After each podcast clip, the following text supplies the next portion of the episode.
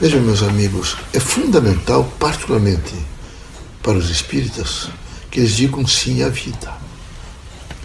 É preciso dizer sim à vida. Todos os dias há chamamentos diversos. Todos os dias vocês vão errar e acertar.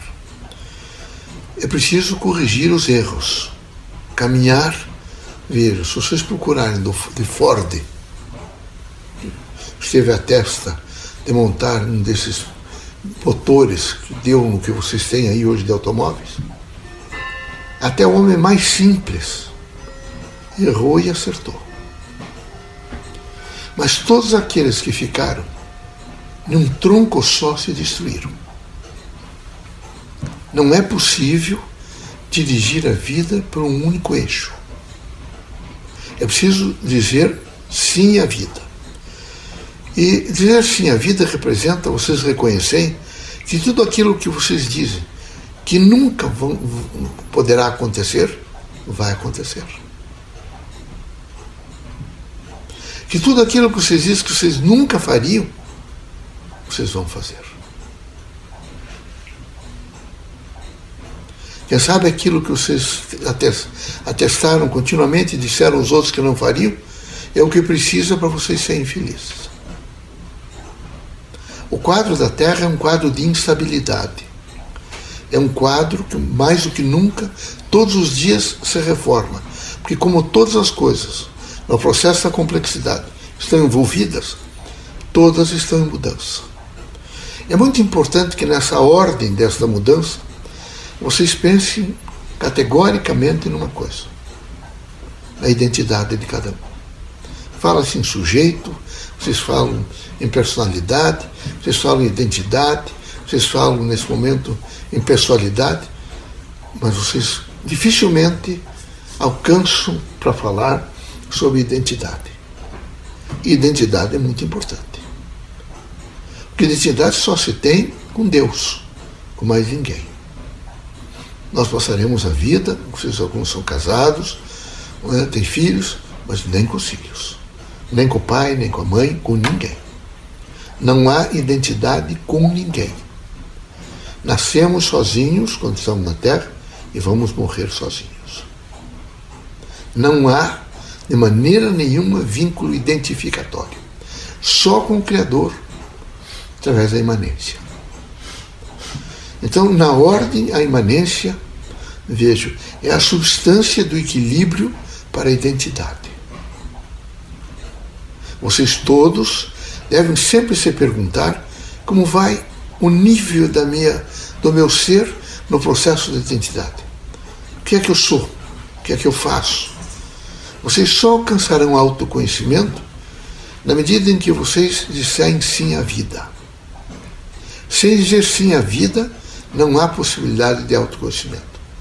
A humanidade estaria melhor hoje se estivesse realmente dito sim à vida Há um grupo enorme de pessoas se suicidando, se destruindo, se molestando, instabilizando os outros, criando grandes confusões nas casas. Estamos nesse momento com equipes de irmãos desencarnados atendendo, porque ficam dez dias juntos, começam a brigar, a se desestruturar, porque não disseram sim à vida. Quem diz sim à vida entende a diversidade e o pluralismo. Quem não diz sim à vida não entende nem a diversidade, nem o pluralismo. Portanto, não alcança a densidade do viver. E quando não se alcança essa densidade do viver, se vive numa instabilidade horrenda, precária e ostrácica. É preciso ter a coragem, vejo, de entender o que significa o processo da identidade. O coronavírus veio 19 e o 20 desse ano que vai marcar vocês todos que estão encarnados, para fazer com que vocês se voltassem um pouco e fizessem um pouco de autoconhecimento. É fundamental o autoconhecimento. É fundamental, por exemplo, reconhecer que as coisas acontecerão e vão acontecer. Eu já disse a vocês que aquilo que vocês estavam sempre a afirmar aos outros, isto comigo nunca vai acontecer. Eu nunca faria uma coisa dessa. Mas é isso que vocês vão fazer. internamente está anunciando o que vocês precisam fazer. A natureza humana é proclamadora das necessidades, continuamente, particularmente através dos sentidos. Por isso é necessário tranquilidade, mas antes é preciso saber o que é tranquilidade. Não há tranquilidade, vejo, em espírito impaciente e sem conhecimento. É necessário que vocês todos, nessa força integrativa da vida, sejam absolutamente vinculados a uma ordem de conhecimento para que vocês, pelo menos, se aproximem do saber. Ou então vejam criaturas que vocês admiram fazendo o exercício do saber. Quando isso não ocorre, nós nos decadenciamos, mesmo na Terra e também no espaço. Todos nós, na força da nossa identidade, todos os dias nos transformamos. Processamos dados, coligimos, reforçamos, realinhamos e percebemos a ordem no universo. E quando percebemos a ordem no universo, imediatamente nos pomos é, a perceber que nós devemos ser também parte dessa ordem. Que nós não podemos, em hipótese nenhuma, vejam, mistificar, criar é, constrangimentos e provocar desordens naquilo que representa a ordem. A vida é ordem. A vida é o chamamento contínuo para uma observação da diversidade, para a experiência do pluralismo. E nessa experiência do pluralismo, nós vamos devagar nos realizando numa consecução, veja, de fazer, deixar de fazer, pela consciência do livre-arbítrio, procurar a fazer ou refazer e continuamente estar integrado ao universo cada um na sua dimensão particular de sentir o seu próprio ser. Tem o dever de sentir que está articulado com o universo. Estamos sozinhos, meus amigos. Só nós e o nosso Criador. Ninguém poderá estar com vocês nos estertores do desencarne. Só Deus.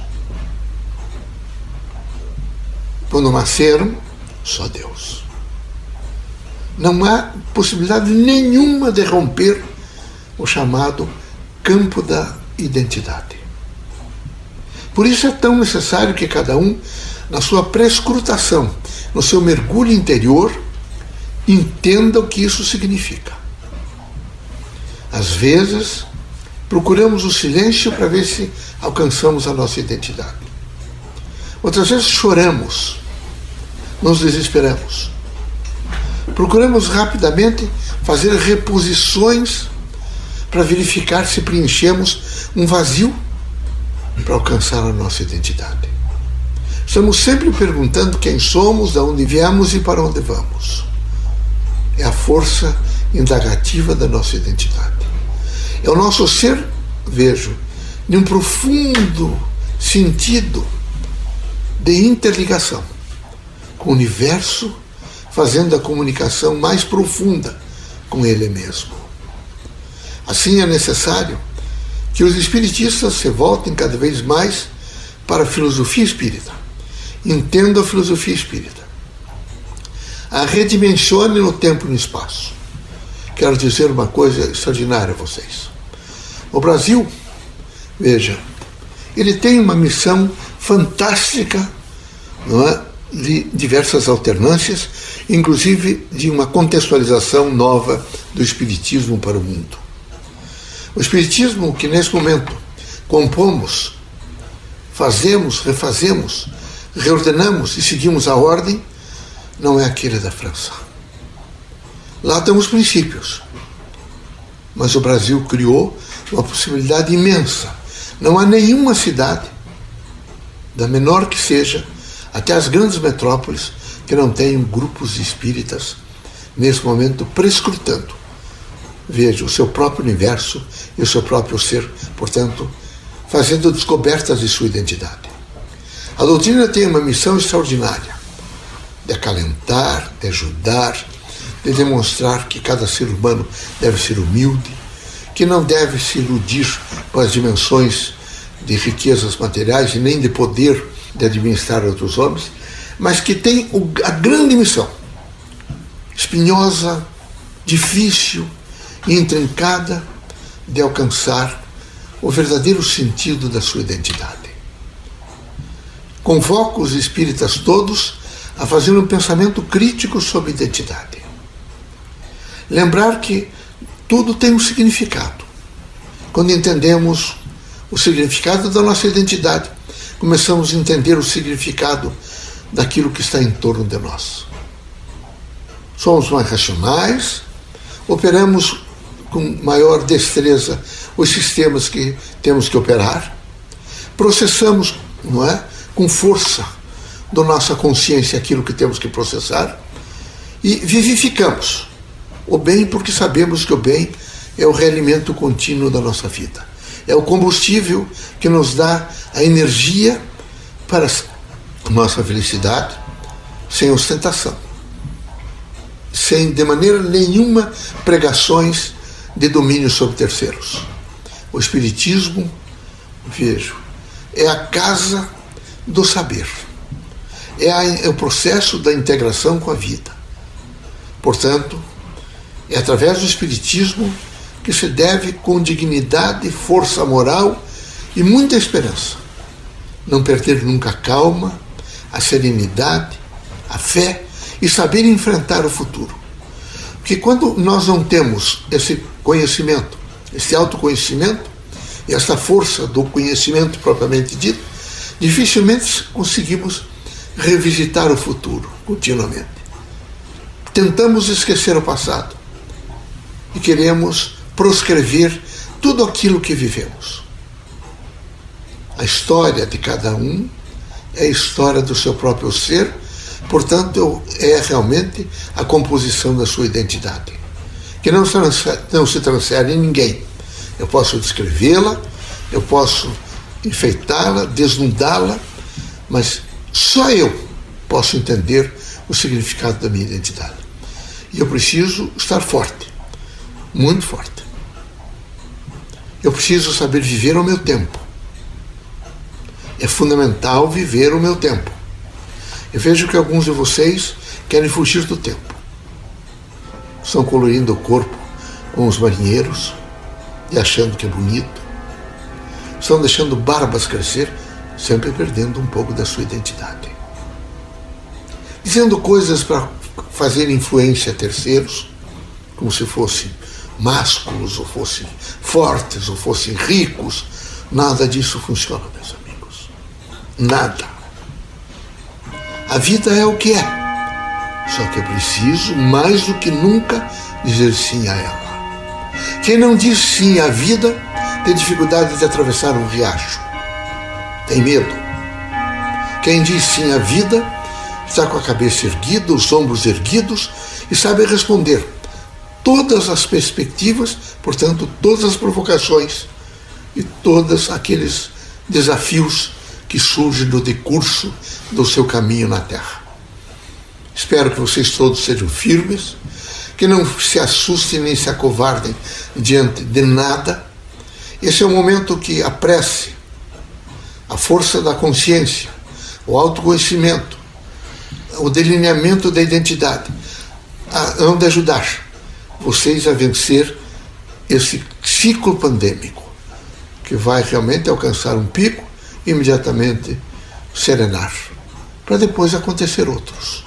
Por isso, os laboratórios e a ciência é tão importante na procura da verdade. Marina Fidelis, sejam felizes, sejam muito fortes e sejam autênticos. Nada é mais precário do que me negar. Eu vou repetir. Tudo aquilo que eu digo que nunca poderá acontecer, acontecerá. É meu ser avisando o que vai acontecer. Tudo aquilo que eu digo que eu nunca não farei, e se fiz nunca mais farei, eu farei. é o ser dizendo o que eu preciso e o que eu não preciso. Que triste quem realmente se faz o delineamento diferente. Na precariedade de demonstrar o que não é. Sejam firmes, muito firmes.